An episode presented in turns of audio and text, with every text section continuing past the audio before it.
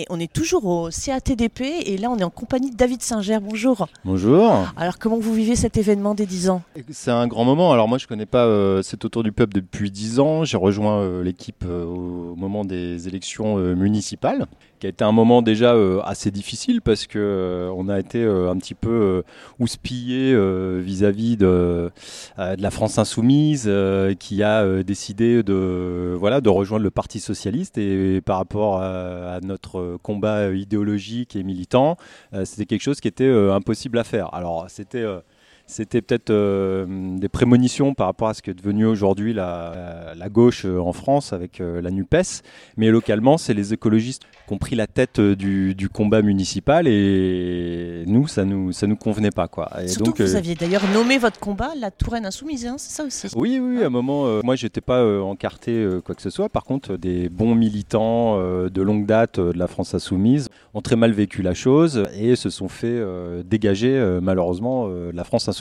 Et à côté de ça en fait vous êtes, vous faites Ah, Vous êtes, euh, moi, à, côté de ça, je suis euh, militant euh, syndical euh, au sein de l'éducation nationale. Voilà, je suis à la CGT Éducation. Euh, je suis professeur en lycée professionnel à Saint-Pierre-des-Corps. D'accord, en lycée pro. Depuis longtemps vous êtes enseignant?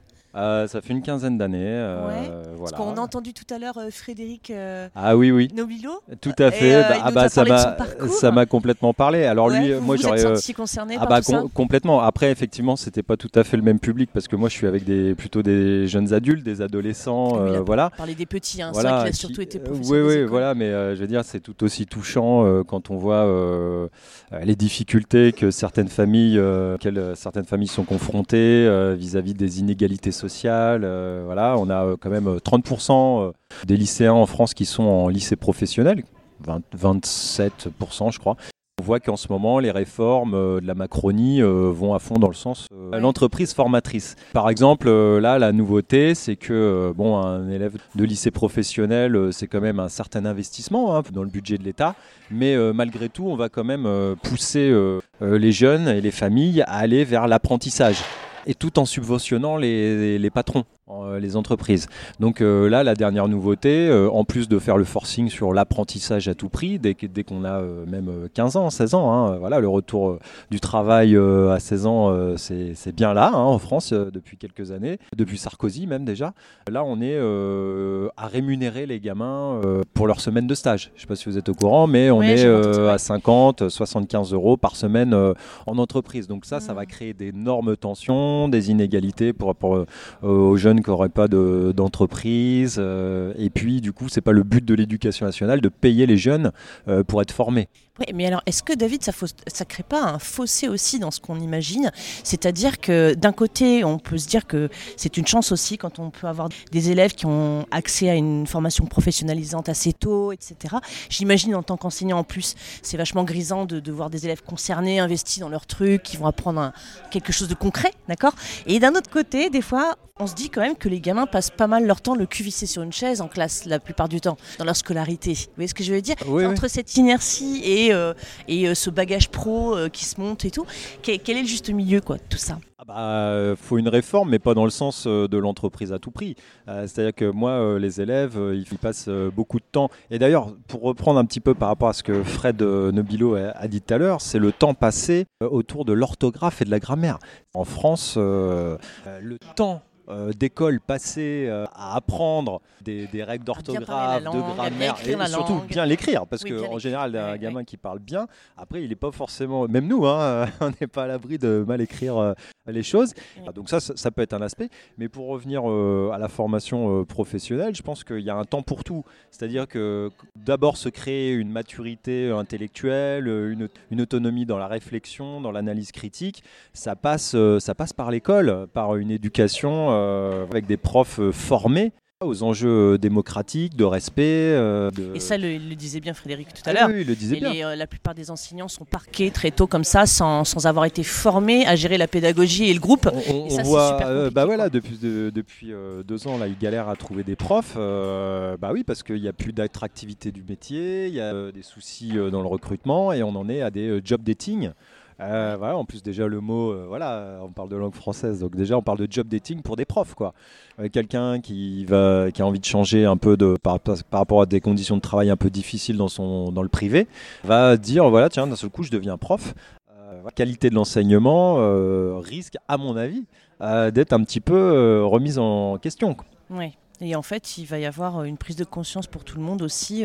On parlait tout à l'heure, Claude Bourdin, en aparté, on discutait du côté euh, social, humain, où quand on voit le- le- les cas des SDF, les gens dans les rues, ouais, Mm. c'est- euh, il faut que tout le monde se sente concerné par les problématiques, il faut que le citoyen se réveille aussi. Et quand euh, Frédéric parlait pour l'enseignement, c'était pareil, parce qu'il nous expliquait que en fait, euh, euh, éduquer un jeune, euh, son devenir et tout, euh, c'est quelque chose qui se passe par un regard social. Il faut qu'on ne soit plus cantonné que dans le savoir, l'école, l'école. euh, il faut que ça soit ouvert autrement, le, ce, que, ce que devient l'institution de l'école. Bah ouais, complètement. euh, il faut. C'est euh, compliqué à trouver. Hein, Ah bah, c'est c'est compliqué à trouver. C'est un service public, l'école, il l'a il l'a justement rappelé aussi tout à l'heure, euh, le scandale euh, des écoles euh, privées.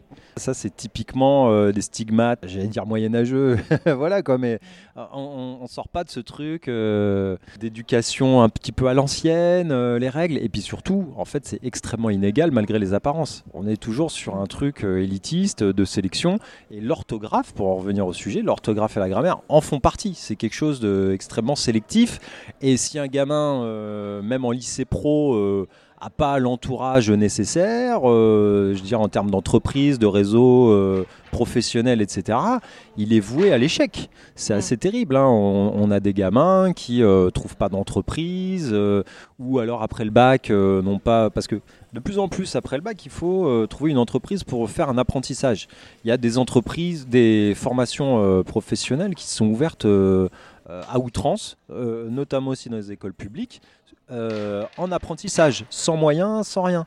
Donc on trouve des profs euh, à l'arrache, euh, on demande à des collègues de faire des heures sup pour faire des BTS. Et les jeunes, euh, BTS, apprentissage, apprentissage, entreprise, entreprise. Donc ça, c'est Mhm. quelque chose qui, qui, à mon avis, pas formateur.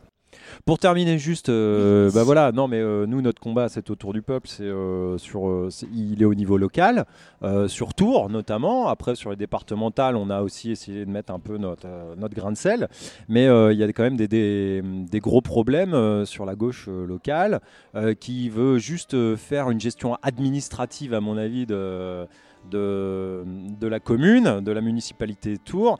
Et nous, ce qu'on pense, c'est que euh, euh, il, faut, euh, il faut mettre un petit peu plus d'opinion politique quand on gère une ville. Par exemple, là, dernièrement, on a le collectif Pas d'enfants à la rue à Tours. Bon, bah, la ville de Tours va nous expliquer que administrativement, ils font le maximum, etc. Mais il n'y a pas n'y a pas d'impulsion politique. Il n'y a pas il y a pas voilà nous nous on est un petit peu plus euh, on est un petit peu plus euh, rageux on est un petit peu plus énervé on est un petit peu on est très politique quoi.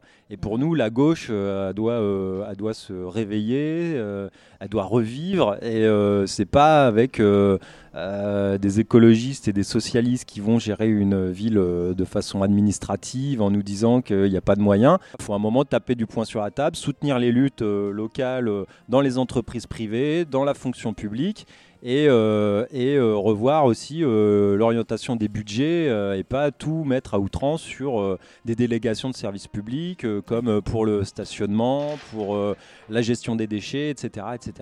Bon, je pense que le message est bien entendu. Alors, je vous remercie bien, David, et je clôturerai, d'après ce que j'en comprends, sur j'ai bien l'impression que chaque commune, y compris la nôtre, euh, Tours, on planterait bien des petites graines dans l'humain, David, pour commencer, et un peu plus dans la communication, et pas penser toujours que euh, à euh, stratégie de développement d'entreprise, etc. Ok, on Exactement. est d'accord, hein, est c'est un peu l'idée. Et ben, on vous remercie beaucoup. Eh ben, merci à vous. À la prochaine, au, Au revoir. revoir.